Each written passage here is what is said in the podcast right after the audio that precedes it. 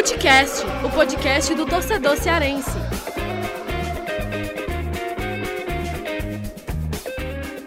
Vem que vem com a gente, rapaziada. Futecast de volta e eu, Lucas Mota, aqui no comando. Hoje o assunto não será sobre bola rolando. Não podemos deixar de abordar sobre a pandemia do coronavírus. Como o surto da doença afeta o futebol brasileiro. A nossa abordagem, claro, tem como foco o cenário do futebol cearense no episódio desta semana.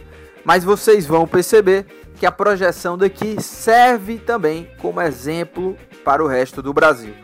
A crise no coronavírus vai além de um problema de saúde, ela atinge em cheio a economia. E o futebol, entre vários setores da sociedade, não poderia ser diferente.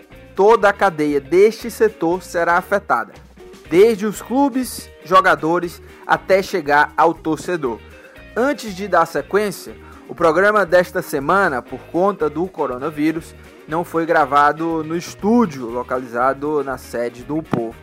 Toda a narração deste episódio foi realizada em casa, assim como os demais áudios de entrevistados que vocês vão ouvir daqui para frente.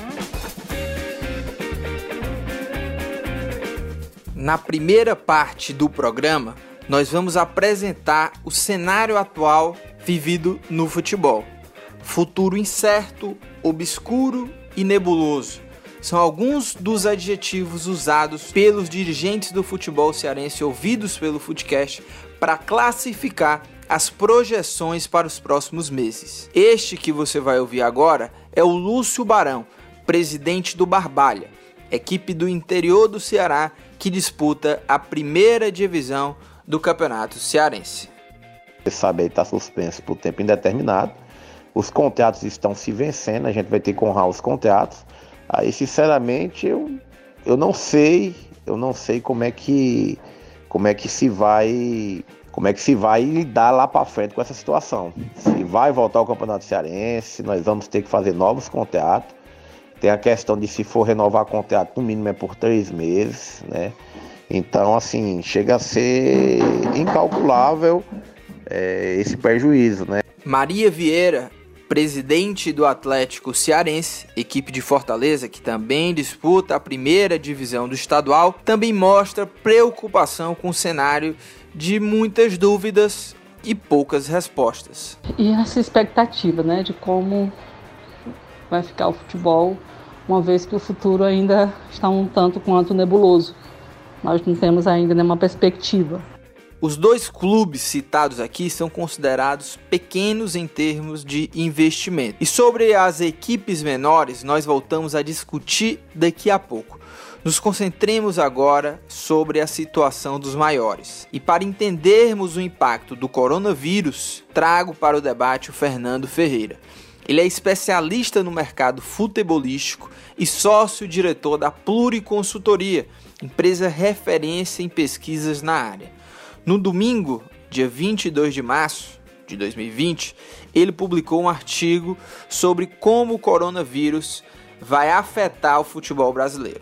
Do pior para o melhor cenário, os clubes da Série A, incluindo Ceará e Fortaleza, podem ter suas receitas afetadas entre 11 e 40%. Como todos sabem, a paralisação já afetou a continuidade dos estaduais em todo o Brasil e do principal torneio regional do país, a Copa do Nordeste. Dependendo do avanço do coronavírus, as competições nacionais e continentais podem ser atingidas. A situação implica impossíveis perdas de fontes de receitas importantes. A simulação mais otimista, segundo Fernando, prevê perdas médias de 11% de receitas. Neste cenário, os estaduais são apenas reduzidos com retorno das competições em abril. Na projeção mais pessimista, quando o Campeonato Brasileiro é reduzido pela metade e os torneios do Hemisfério Norte voltando apenas em setembro, a perda de receitas poderia superar 40%. E aí agora eu abro aspas para trecho aqui do artigo do Fernando. Um impacto impossível de ser contornado sem um brutal corte de despesa. É assim que ele classifica uh, nesse cenário mais pessimista. Em seu artigo, Fernando explica ainda que, com a redução do número de jogos e da duração da competição, haverá inevitavelmente renegociação dos contratos de transmissão e de patrocínios, que representam metade das receitas dos clubes. Além disso, outra fonte que deve ser afetada é a venda de jogadores, que chega a representar cerca de 25% de receita. Isso porque os mercados compradores também terão redução de suas receitas. Quando a gente fala desses mercados compradores, principalmente Europa e Ásia. Mas e como ficam Ceará e Fortaleza neste bolo do futebol brasileiro? O Fernando Ferreira cita em seu artigo que alguns clubes estarão em sérios apuros, enquanto outros farão a transição de forma menos traumática. Nesta segunda situação, estão aquelas agremiações mais organizadas financeiramente, com gestões responsáveis nos últimos anos. E são poucas no Brasil. E Ceará e Fortaleza, conforme o especialista, estão dentro desse contexto, junto com Grêmio, Atlético Paranaense, Palmeiras, Flamengo e Bahia. Esses caras vão ter dificuldades também, mas a dificuldade tremenda são aqueles que já vinham com problema de fluxo de caixa antes, né? Cruzeiro, Vasco, Santos, Fluminense, Botafogo, Atlético Mineiro. Esses clubes, é, entre os maiores aí, vão passar por uma situação tremenda, porque eles vão ter perda de receita, descasamento de fluxo de caixa, agravando uma situação que já existia antes. Este que você acabou de ouvir é o Fernando Ferreira. E sobre o Ceará e o Fortaleza, eu conversei com os presidentes Robson de Castro e Marcelo Paz. Os dois ressaltaram a importância dos programas de sócio-torcedor neste momento de crise por conta do coronavírus. Mas até o sócio-torcedor, que neste momento representa a receita mais perene para esses clubes, não está imune de perdas durante a crise, conforme o especialista Fernando Ferreira. Mas vamos ouvir agora o que os dois dirigentes falaram. É, a nossa receita de sócio torcedor certamente é a receita mais certa que nós vamos ter, pelo menos nesse período de paralisação. Né? O restante está um pouco obscuro, não sabemos como é que vai se comportar o mercado e os contratos que nós temos, mas o fato é que o torcedor e principalmente aquele que aderir ao programa de sócio vai estar realmente agora num momento de muita dificuldade, ajudando na manutenção das nossas é, operações, mesmo que mínimas, né? mas existe um compromisso a ser a serem cumpridos e, e, o, programa de sócio talvez seja nesse momento a receita mais importante do clube. Quanto ao sócio torcedor, sem dúvida alguma, vai ser uma fonte de receita importante para o clube nesse período. É, assim como foi ano passado, quando parou para a Copa América, né, a vantagem de ser sócio, que paga o ingresso mais barato, e também nos períodos que não tem jogos, o clube tem uma receita perene. E lembrar que até o momento nenhum jogo foi, foi cancelado em definitivo, né? Os jogos que não estão acontecendo até agora, eles devem acontecer em outro período. Ou seja, o torcedor também não teria perca de, de produto, digamos assim, até o momento. E para finalizar o primeiro bloco do programa, vamos abordar agora um dos pontos mais delicados de toda essa situação: o salário dos jogadores e dos demais funcionários dos clubes. As atividades dos clubes e os campeonatos estão completamente paralisados. Os atletas estão em casa mantendo rotina de treinos. O Fernando Ferreira explica que, no cenário mais pessimista, é preciso colocar as despesas com elenco e comissão técnica na ponta do lápis. Esses caras vão ter dificuldades também, mas a dificuldade tremenda são aqueles que já vinham com problema de fluxo de caixa antes, né? Cruzeiro, Vasco, Santos, Fluminense, Botafogo, Atlético Mineiro esses clubes, é, entre os maiores aí, vão passar por uma situação tremenda, porque eles vão ter perda de receita, descasamento de fluxo de caixa, agravando uma situação que já existia antes. Olha, e o assunto já tem sido tratado. A Comissão Nacional de Clubes, que reúne equipes das séries A e B, formulou propostas para amenizar os prejuízos.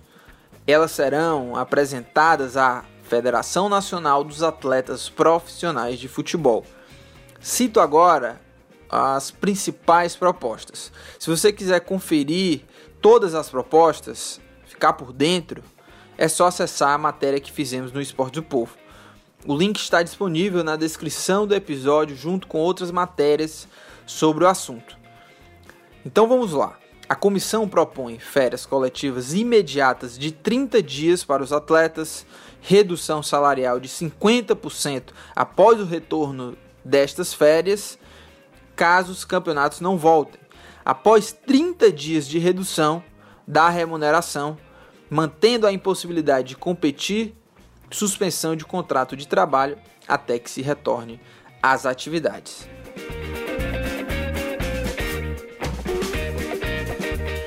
Entramos no segundo bloco do programa. Vamos abordar aqui o cenário para os clubes pequenos. No terceiro e último bloco, nós trataremos com o médico a situação do coronavírus aqui no Ceará, com dicas de prevenção e serviço completo. Começa este bloco citando o trecho do artigo do Fernando Ferreira. Abre aspas. Mas se a situação é ruim para os maiores de Série A e de alguns de B, ela será dramaticamente pior para os menores. Fecha aspas. Fernando explica ainda que há no Brasil 646 clubes disputando competições, sendo 123 clubes com calendário anual, ou seja, o Brasileirão A, B, C e D, e outros 523 disputando apenas competições estaduais por 3 ou 4 meses por ano, ocupando cerca de 25 profissionais, 25 mil profissionais. A situação descrita pelo economista sobre os clubes sem calendário anual exemplifica o cenário da maior parte das equipes cearenses. Apenas cinco agremiações disputam competições nacionais: Ceará e Fortaleza, Série A, Ferroviário, Série C e Floresta e Guarani de Sobral, ambos da Série D. Como boa parte estaria jogando justamente agora, o cancelamento das partidas atinge profundamente o funcionamento destes clubes que têm aí esse calendário encurtado apenas de 3 a 4 meses. Para Fernando, o vírus machuca um clube maior, mas pode ser mortal para os menores. Atlético Cearense e Barbalha, por exemplo, têm o Campeonato Cearense como grande torneio da temporada. São equipes em pleno funcionamento apenas para o início do ano. Na primeira semana da chegada do coronavírus ao Ceará, o cenário para estes clubes já é de total preocupação. É um impacto muito grande porque é, nesse momento a gente já estava se preparando né, para fazer o um empréstimo de, de outros atletas para as, as, outras competições nacionais e até mesmo as estaduais. E, e parou tudo de uma vez, né? Parou tudo dentro de, de um, de um uma, um contexto sem planejamento.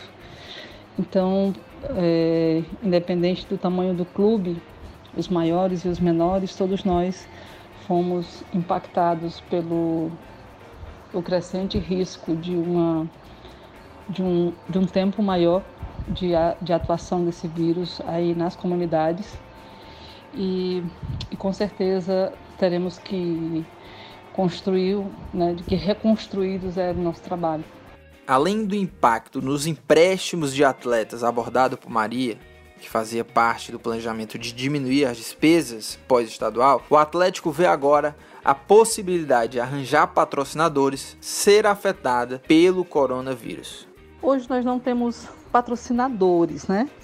Nós temos apoiadores, é, nosso maior patrocinador mesmo é é a empresa Arigol, mas já estávamos é, fazendo uma, é, uma prospecção de, de patrocínios né, e tudo, mas chegou numa hora crucial, né?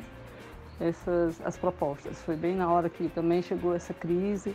Mais uma vez nós vamos esperar para ser apoiados por outras entidades.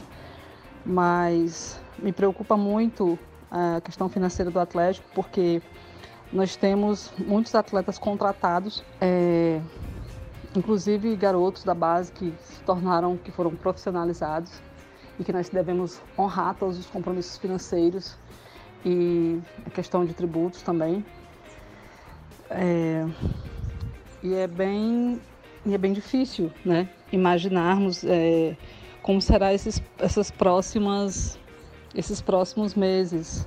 Por fim, trago o relato do presidente do Ferroviário, clube que é considerado a terceira força do futebol cearense. Newton Filho mandatário do time coral, também fala sobre a preocupação com os contratos de patrocínio. Os contratos de, de patrocínio, é, eles podem sim ser afetados, entretanto, estamos conversando com alguns patrocinadores para que não haja interrupção do, do, do, dos pagamentos, já que o ferroviário continua, continua com suas obrigações é, mês a mês.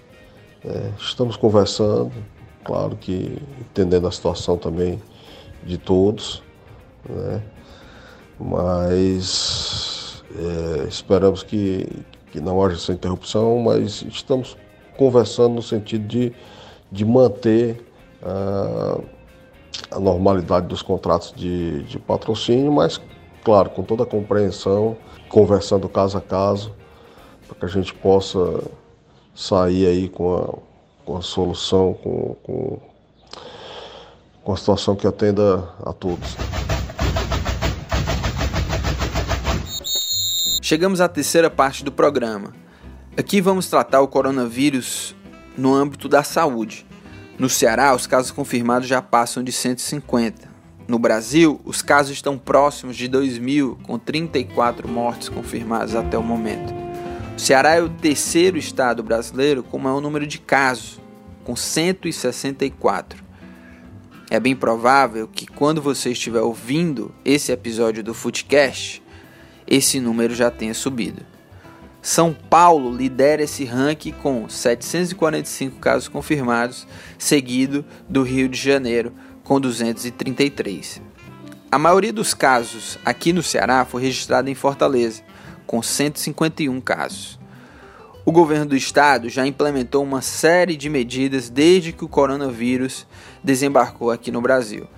O governador Camilo Santana determinou, por exemplo, a suspensão de atividades em escolas, universidades públicas, estaduais e municipais de Fortaleza, qualquer evento acima de 100 pessoas, o fechamento do comércio, templos, igrejas, barracas de praias e outros locais. E a multa para quem descumprir essas medidas é de 50 mil reais. Resumindo, a intenção do governo é alcançar o máximo de êxito no isolamento social.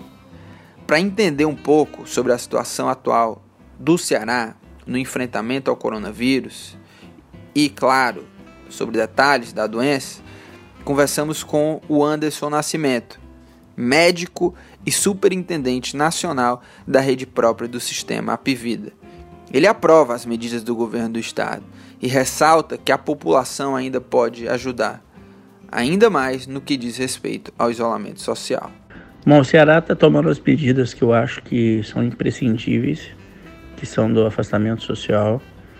Eu acredito que a população ainda precisa aderir com mais responsabilidade ao isolamento social pessoas precisam entender que são decisões pessoais que precisam ser tomadas e que são a única forma de conter a expansão do coronavírus.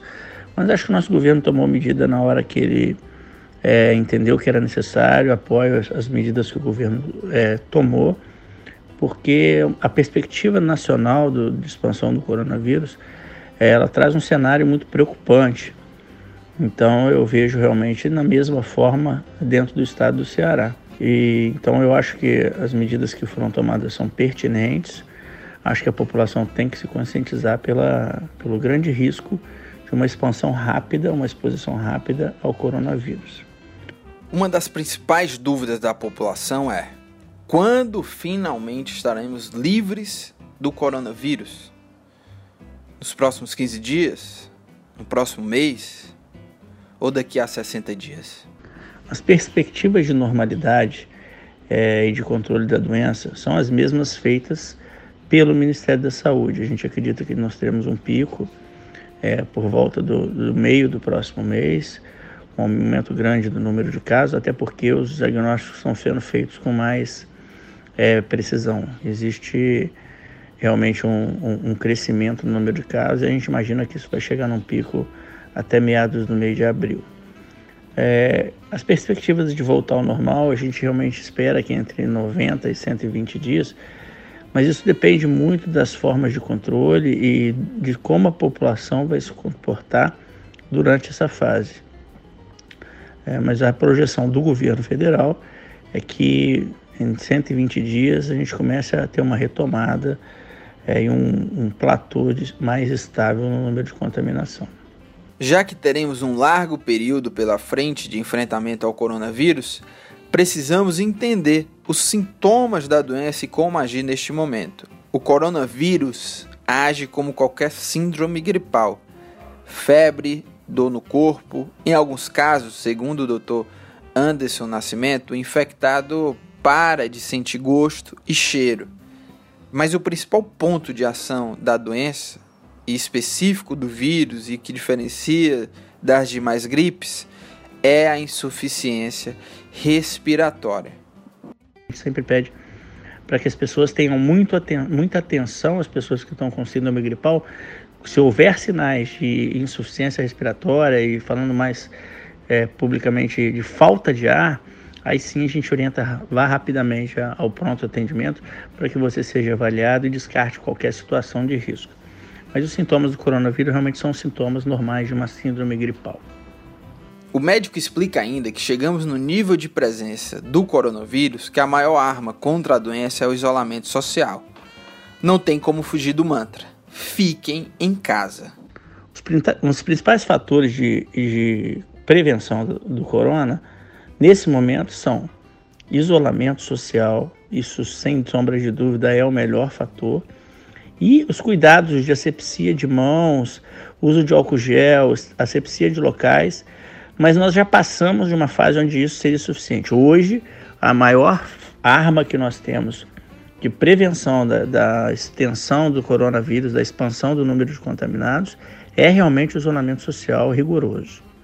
É, a gente realmente não deve sair de casa, a gente não pode ficar é, na rua.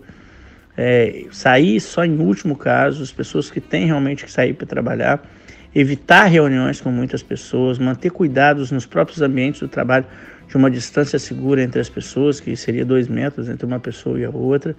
Isso são medidas realmente de cautela que podem fazer muita diferença na, evolu na velocidade de contaminação da população. E para você que fica se perguntando se houve algum país bem sucedido no enfrentamento do coronavírus, a resposta é sim. Segundo o médico ouvido pelo Foodcast, países como Coreia do Sul e Alemanha tiveram êxitos no combate da doença. E o entendimento de isolamento social por parte da população foi um ponto crucial. Os exemplos os exemplos positivos é, do país, de países são dois, né? É, o da Coreia, que a rigidez no, no, no, isolamento social mostrou realmente que foi um país que conseguiu sair positivamente da curva de evolução da doença e estabilizar a evolução da doença.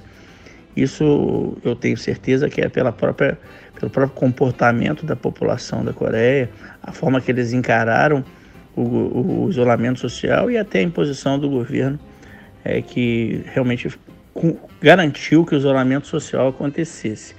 E a Alemanha, pelo grande número de leitos de UTI disponível que ela tinha, ela tem tido resultados excepcionais nas evoluções desfavoráveis. É um número de óbitos muito menor do que qualquer outro país que a gente possa com, comparar. Então, os exemplos positivos que a gente tem são Alemanha e Coreia, e as, os destaques realmente são o, a disciplina da população no isolamento social, a capacidade da, população sacrificar interesses pessoais em prol de um todo e a força que o governo tem para poder garantir esse isolamento, que esse isolamento social aconteça de forma correta. E a Alemanha, pelo enorme recurso de unidade de terapia intensiva que eles têm, é que garante um tratamento adequado nos casos onde há uma descompensação da doença. Para a gente finalizar, é importante ressaltar que neste período de pandemia, a população fique atenta às informações. Se informe pelos veículos de comunicação. Desta forma, você vai se prevenir das fake news. Não existe fórmula mágica para o coronavírus, não existe cura.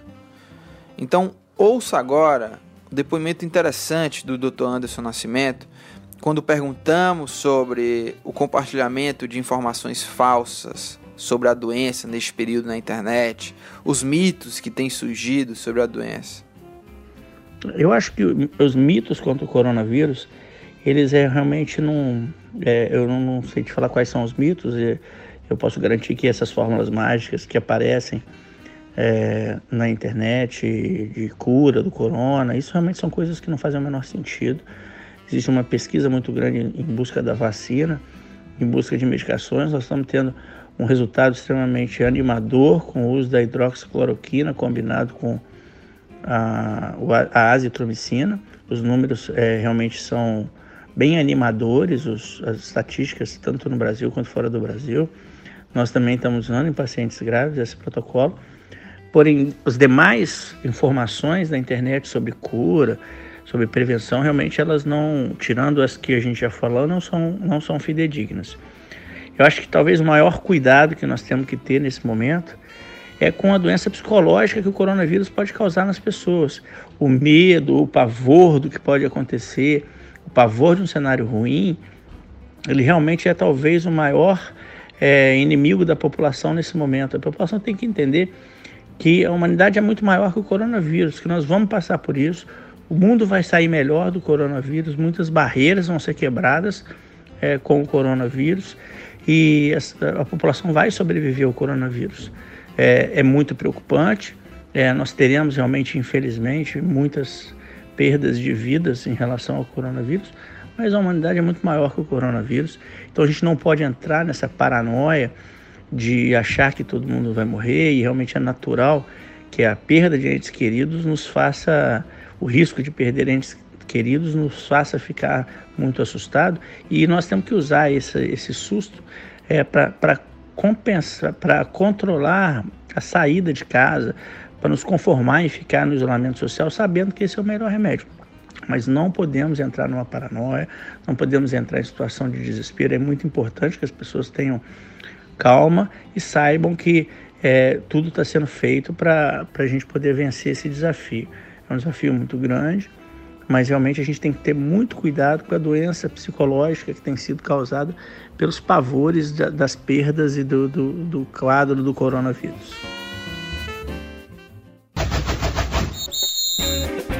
E chegando agora, claro, ao fim do programa, como sempre, não poderia deixar de faltar dicas aleatórias. E você deve ter, você que ouve sempre o Footcast, deve ter sentido falta do Fernando Graziani e do Thiago Minhoca, que fazem parte do time fixo do Footcast, mas eles estarão agora no Dicas Aleatórias.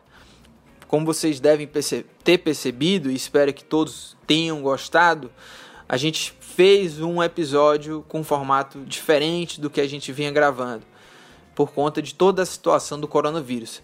Mas, para dicas aleatórias, claro, Fernando Graziani e Thiago Minhoca, eles deram seus pitacos, deram suas opiniões e trazem boas dicas e dicas importantes, afinal de contas, todos nós estamos enclausurados dentro de casa e precisamos aí também de um pouco de entretenimento. Eu vou começar aqui já com minha dica aleatória, que é o seguinte, eu tenho ouvido muito durante essa quarentena em casa podcasts e, claro, assistindo alguns filmes. Eu tenho ouvido até mais podcasts do que assistindo filmes. Como uh, a gente ainda não tem uma previsão né, de liberdade de casa, eu vou dar mais de uma dica, certo? De, uh, de dica, né? De dica de podcast, eu já vou mandar aí uh, ah, para todo mundo conhecer o Foro de Teresina, Uh, o podcast também tem um podcast muito interessante que é o Projetos, um, Projetos Humanos, muita gente deve conhecer. E aqui vai a minha dica, principalmente sobre o caso Evandro. Eu tenho escutado, estou oficiado nesse, nesse podcast. Então, de podcast são essas as minhas duas dicas. Olha, tem um mais, mas não vou mandar tudo aqui. É For de Teresina e o Projetos Humanos com a temporada sobre o caso Evandro. E de filme, é, eu só assisti dois até agora durante a quarentena e eu recomendo. Um é Sombra Lunar e o outro é, é Troco em Dobro. Ambos estão na Netflix e você pode uh, assistir, certo? Então é isso, essas são as minhas dicas e agora vamos lá aos nossos queridos Fernando Graziani e Thiago Mioca. Vamos ver que, que eles trazem de dicas aleatórias. Opa, meu caro Lucas Mota, é isso aí. Parabéns pela condução do programa, viu, desse podcast necessário. Um programa que a gente jamais imaginou que faria, né? Mas o jornalismo é assim. E o jornalista que trabalha sério é assim. Aliás, é bem interessante a gente lembrar que nessa situação que nós estamos vivendo aí do novo coronavírus e da Covid-19, que é a doença causada pelo novo coronavírus, as pessoas estão se informando pelos veículos de credibilidade, né? E o povo é certamente um deles. Estou de home office, evidentemente, e trabalhando muito, tanto no jornal impresso, no portal, na rádio, agora aqui no Footcast, escrevendo bastante apurando né, e organizando toda a situação que é possível fazer de casa hoje. A gente tem que agradecer por ter essa oportunidade e, claro, parabenizar quem está precisando entrar na linha de frente, né, está na rua nessa situação toda dos impactos do novo coronavírus.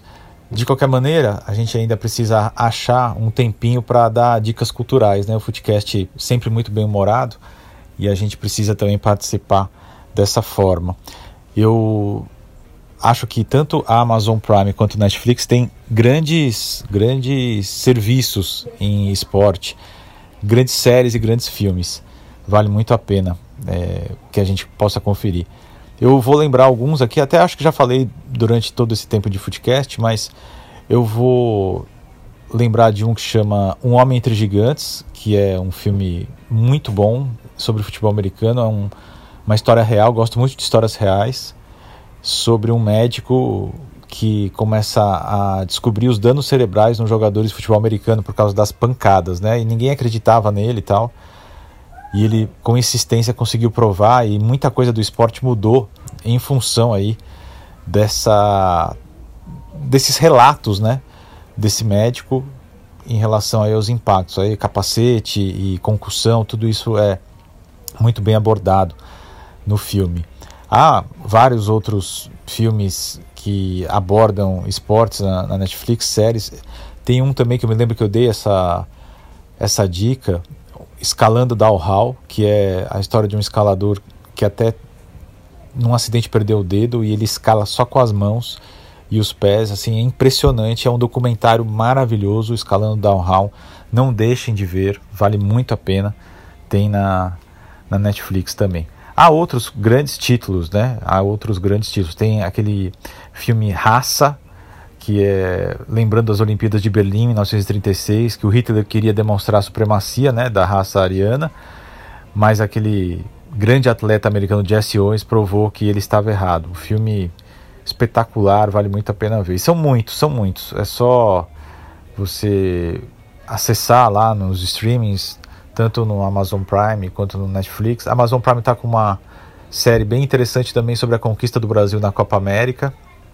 É bem interessante também esse, esse documentário. É, imagens exclusivas e uma série de situações que o pessoal não está muito acostumado a ver, né? Entrando diretamente lá nos vestiários, nos bastidores da, da seleção brasileira. A Amazon teve esse privilégio. E outros tantos filmes, né? Que, que valem a pena ver. Para sair um pouquinho do esporte, eu posso indicar também O Poço, que é um filme espanhol que entrou recentemente na, na Netflix e é extremamente pesado. Eu não recomendo para quem esteja muito sensível nesse momento, mas é um filme extremamente necessário, brilhante o filme, absurdamente sensacional. Olha só a quantidade de adjetivos que eu estou dando, né? Mas é porque é muito impactante. O filme agora é muito, muito, muito pesado. Eu quero deixar claro, mais uma vez, é muito, muito, muito, muito, muito pesado. Vejam o trailer, se se sentirem confortáveis, assistam, porque é uma crítica social, é simplesmente uma das grandes histórias recentes que eu vi, um filme espetacular. Grande abraço, a gente se encontra.